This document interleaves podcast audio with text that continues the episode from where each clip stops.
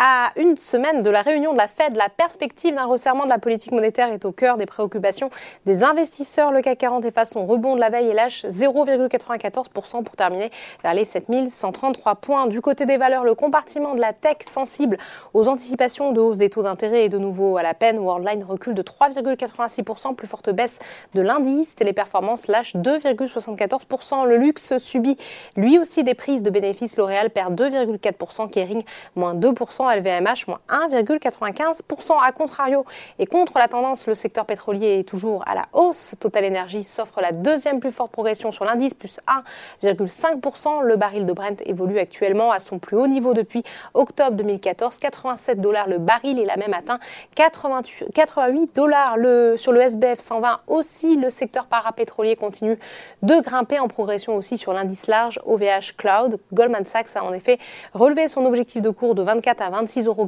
tandis que City porte le sien de 28 à 33 euros. Mais la star du jour, c'est Ubisoft qui profite de cette actualité de Microsoft qui met la main sur Activision Blizzard pour un montant de 68,7 milliards de dollars.